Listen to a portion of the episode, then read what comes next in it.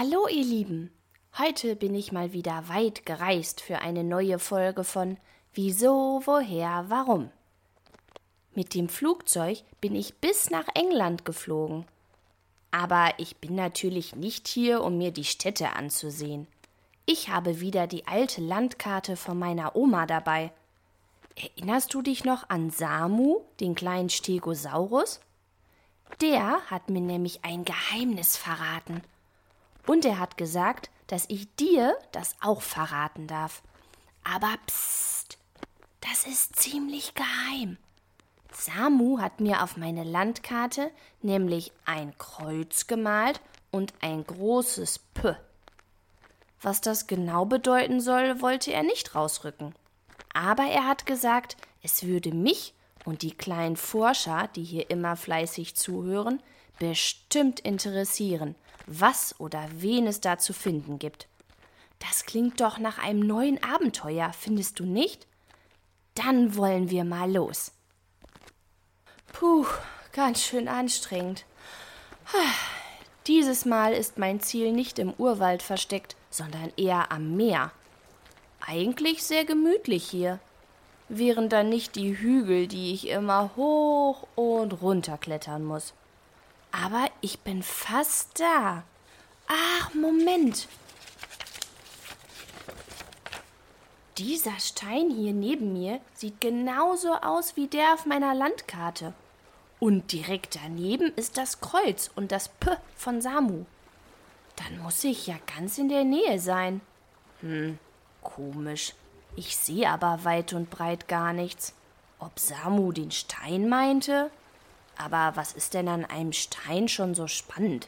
Steine gibt es doch überall auf der Welt. Weißt du was? Ich setz mich erst mal hin und ess mein Brötchen. Das habe ich mir nämlich extra aufbewahrt. Mmh, lecker. Hey, was riecht denn hier so? Was machst du hier auf meinem Hügel? Ähm, hast du das auch gehört? Woher kommt denn diese Stimme? Ich sehe weit und breit niemanden. Komisch. Na, guck doch mal genau hin. Hier oben bin ich. Nun habe ich mich aber erschrocken und fast mein Brötchen fallen lassen. Nur wenige Meter von mir entfernt steht ein großer, kräftiger Baum, und ganz weit oben in der Baumkrone entdecke ich ein Nest. Aber nicht so ein Vogelnest, wie du es vielleicht schon mal gesehen hast. Nein, es ist riesig. Und in diesem Nest sitzt ein Tier, das ich vorher noch nie gesehen habe. Auf den ersten Blick sieht es aus wie ein riesiger Vogel, aber scheinbar ohne Federn und mit einem langen Schnabel. Jedenfalls hat genau dieses Tier mich wohl auch gerade entdeckt und landet genau in diesem Moment ein paar Schritte entfernt von mir auf dem Hügel. Äh, dein Hügel? Ich wusste nicht, also ich wollte nur, also du hast mich ganz schön erschreckt. Ich wollte eigentlich nur eine kleine Pause machen und eine Kleinigkeit essen. Ich bin nämlich schon einige Zeit unterwegs. Auf mich wartet ein neues Abenteuer. So, so. Na ja, gut. Eigentlich ist es ja auch gar nicht mein Hügel. Ich wohne ja eigentlich dort oben in meinem Nest. Von da aus habe ich den besten Überblick. Und ich kann schon von weitem die leckeren Fische im Meer riechen. Aber sag mal, wie lange bist du denn unterwegs? Etwa schon hunderttausend Jahre? Nein, hunderttausend Jahre Quatsch. So lange nun auch wieder nicht. Ich bin mit dem Flugzeug hierher geflogen. Eigentlich komme ich aus Deutschland. Aber ich bin auf geheimer Mission. Ein ganz lieber Freund hat mir nämlich verraten, dass hier ein Abenteuer auf mich wartet. Ich soll hier jemanden ganz Spannenden treffen. Aber mehr weiß ich leider nicht. Sag mal, meinst du, ich könnte mal mit dir zu deinem Nest dort oben fliegen? Vielleicht kann ich von dort aus mein Abenteuer entdecken. Kannst du mich mitnehmen? Oh, wie spannend. Abenteuer sind immer toll. Hm, du mit in mein Nest?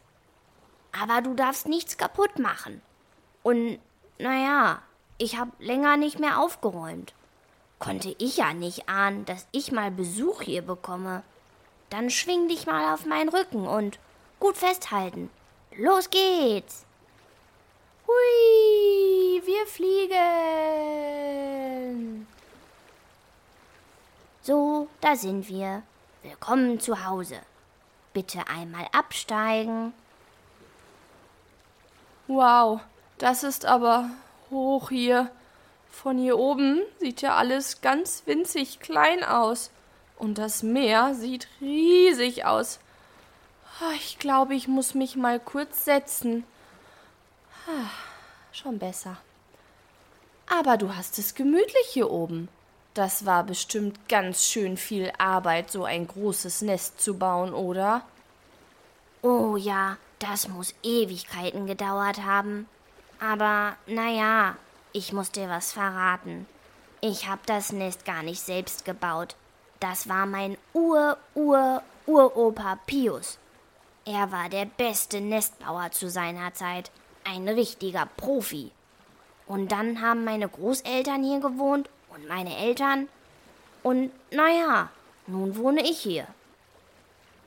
Ganz alleine? Ist das nicht schrecklich langweilig?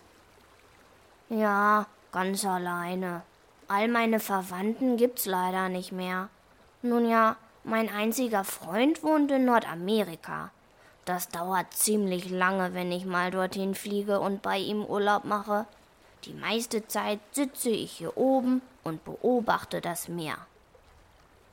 Ach, das ist ja lustig. Ich habe auch einen besonderen Freund in Nordamerika. Der nennt sich Samu und ist ein kleiner Stego. Autsch! Irgendwas piekst mich hier. Was ist das denn für ein langes, spitzes Ding? Oh, Verzeihung. Ich sagte ja, ich hab nicht aufgeräumt. Das ist noch eine Gräte von meinem Frühstücksfisch. Moment, ich schmeiß sie eben weg. Ach so, du isst also gerne Fisch? Lecker. Ich mag auch gerne Fischstäbchen. Aber die haben nicht so spitze Gräten. Gott sei Dank. Darf ich dich noch was fragen, wo wir hier gerade so gemütlich sitzen? Es sieht so aus, als hättest du gar keine Zähne in deinem Schnabel. Kann das sein? Wie kaust du denn den Fisch? Du meinst diese weißen Dinger, die da bei dir im Schnabel wachsen? Ich hab mich die ganze Zeit schon gefragt, was das ist. Zahn nennt es sich. Haha. Nee, sowas brauche ich nicht. Ich kann mein Essen einfach so runterschlucken. Sähe doch auch komisch aus, so weiße Dinger in meinem Schnabel.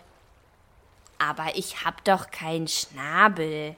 Bei uns Menschen nennt man das Mund. Und wir brauchen die Zähne, um unser Essen klein zu beißen, bevor es im Magen landet. Aber du siehst sowieso ganz anders aus als ein Vogel, wie ich ihn in Deutschland kenne. Du hast ja auch gar keine Federn, sondern nur Haut. Und du bist viel, viel größer. Du bist doch bestimmt ungefähr sechs Meter breit, wenn du deine Flügel ausstreckst, oder? Moment, ich habe ein Messband immer im Rucksack für alle Fälle.